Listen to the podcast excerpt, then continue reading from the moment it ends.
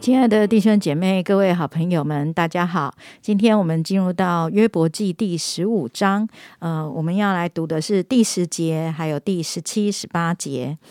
第十节，我们这里有白发的和年纪老迈的，比你父亲还老。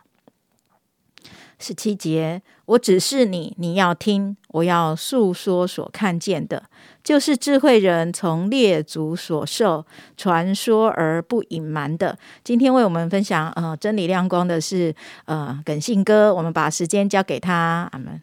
各位弟兄姊妹，大家平安，大家好啊！我是耿信。我们约伯记已经读到了十五章，不知道大家啊读约伯记的感觉是怎么样？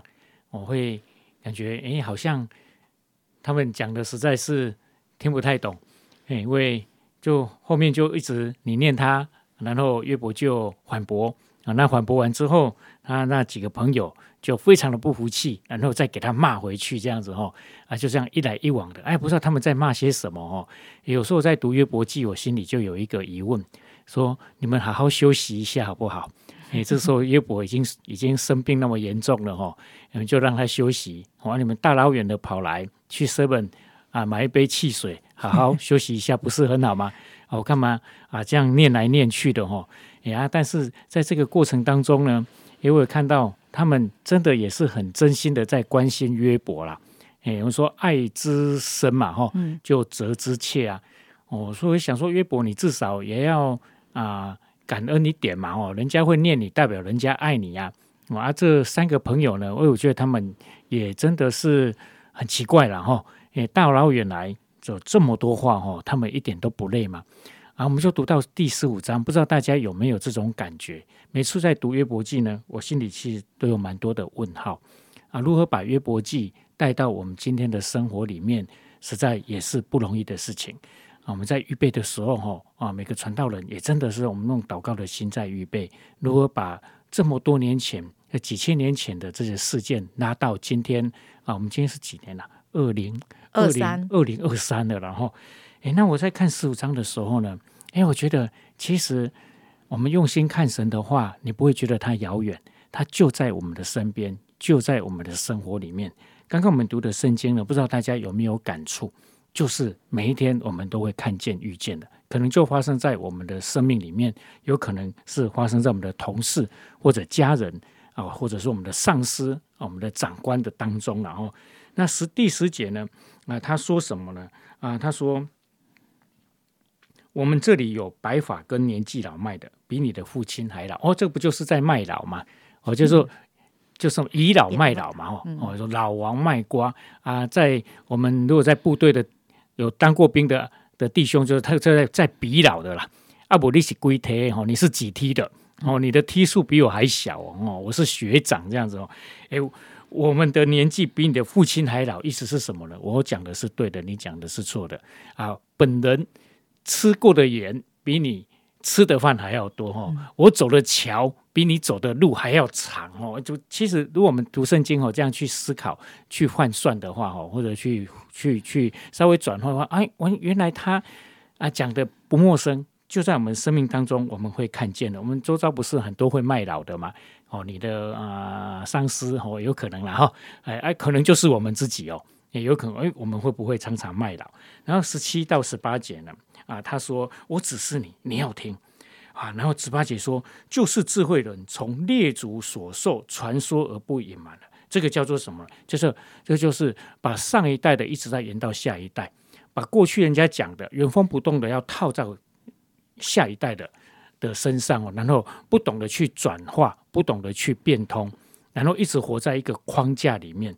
那那这个也是我们在生活当中常常会看见的。可能是看到的是别人，也有可能就是我们自己。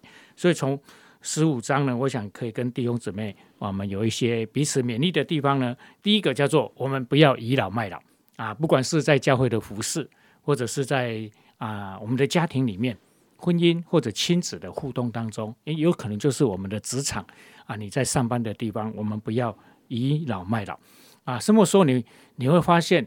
啊，其实倚老卖老哦，是自己有时候不会知道了，啊，人家也不会跟你讲，只会在暗地里讨厌你这样而已了哈，啊，但是不会跟你讲，因为怕得罪你嘛。哎，那我自己要发觉，啊，我有一个秘诀，怎么样发现自己开始在卖老，自己觉得自己很厉害，大家都不厉害的时候，哎，你就会发现，当你开始觉得别人都不靠谱的时候，你开始。都不太信任别人做的，你就不放心，什么都要抓得紧紧的，什么时候都要事必躬亲。那其实这个时候你要小心，你已经开始在卖老了，你已经开始在倚老卖老。什么时候你开始不想放手，什么都要抓，哇，那你就要小心，在你亲子关系当中，你可能开始在卖老了；而在你的职场当中，你开始以自己啊是非常有经验的，那你的属下哦，或者说你的同事啊，他们都。不可靠的时候，那你就要注意了。你开始已经变成一个所谓的老人了。哦，那个老不一定是年纪的老哦，有时候是经验的老，有时候是啊学历的老。那这我们就要小心，因为啊不知不觉的就会变成约伯这三个朋友。他们为什么被上帝责备？因为他们倚老卖老，他们啊觉得他们比约伯厉害，所以他们就责备他啊。他已经快死掉了，还要。当做那最后一根稻草要压死他，这个是非常啊可惜的。然后，那第二个就是我们彼此勉励，就不要死不变通。上一代有上一代非常好的，我们所听到、所学到的，但是不一定适用于下一代。那我们就要把真理跟道理分清楚。真理是永远不会改变的。耶稣基督他就是神，耶稣基督为我们钉十字架，拯救我们从黑暗到光明。啊，从然后到神的国度啊，离开黑暗的权势，哦，那这是真理。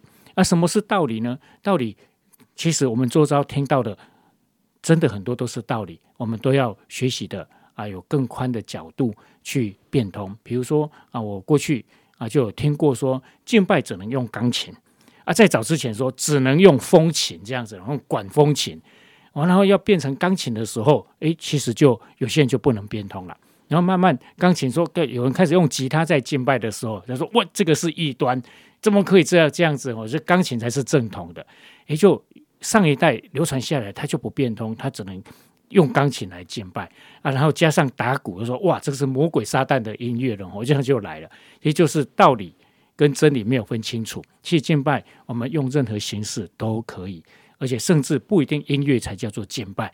那如果我们有明白真理的话，我们就不会被道理捆绑啊，就不会没有变通，然后就不至于变，也也就啊不会变成像约伯这三个朋友一样哦，他们就紧紧抓住上一代的哦之前听过的教导啊，要来教导约伯啊，但是时空环境的改变没有办法让约伯来接受，那当然上帝也不认同啊，因为道理是可以改的。真理是永远不变的。那这个如果分清楚的话，就不至于落入到啊约伯这三个朋友的境况里面啊。这是今天啊我的短短的分享啊，盼望我们彼此都能够得到帮助。第一个，我们不要倚老卖老；第二个，我们不要死不变死不变通这样子。好，谢谢大家。哇，谢谢耿信哥非常精彩的分享。我觉得我每次听都觉得好生活化，都可以应用在那个生活当中这样子哈。而且啊。不瞒各位所说，今天本来应该是我要 主讲这一场，他就呃，耿信哥就那个什么非常有义气的这个，赶快呃为我们预备啊，这一个非常丰盛的一个提醒，这样子哈，真的很感谢神给他这样一个属灵的智慧，让我们学习啊怎么样不倚老卖老，让我们可以学习怎么样变通。那我觉得呃。刚才早上，呃，一开始我们所选的这一首诗歌，就是给我一颗谦卑的心。我觉得这一首诗歌正是啊，能够帮助我们来面对如何不倚老卖老，如何能够只知道真理，而不是只是死守道理。这样的一个方式啊，当我们愿意谦卑的来学习的时候，当我们愿意谦卑的来检视自己的时候，当我们愿意谦卑的来紧紧跟随神的时候，我们就可以呃免于落入这样的一个光景。我们一起起来祷告，亲爱主，我们感谢你，谢谢神，你是智慧的神，谢谢主，你是呃智慧的主，谢谢主，你把这个属灵的智慧放在我们的里面，让我们常常存着谦卑的心来检视我们的言行。检视我们的心态，检视我们的做法，检视我们所有生命的一切。主啊，真的好叫我们可以常常啊哦心意更新而变化，常常的跟随你的真理，而不是死守自己过有过去呃旧有的传统跟经验。就是我们知道有很多的精神是好的，可是求你帮助我们可以分辨，主啊，而这个分辨是在圣灵里面的开启当中，呃，有一个新的突破，就像那个新酒跟新油一样，主啊，只有你的圣灵可以帮助我们，呃，活在那个真正的真理的自由当中。愿你大大的充满我们，让我们不管在生活当中，在工作当中，在呃家庭当中，主啊，真的啊，我们都能够呃不断的来学习，谦卑的在你面前真实的来分享，主啊，以至于我们可以成为安慰人的人，而不是最后一根稻草。谢谢主，奉耶稣基督的名祷告，阿门。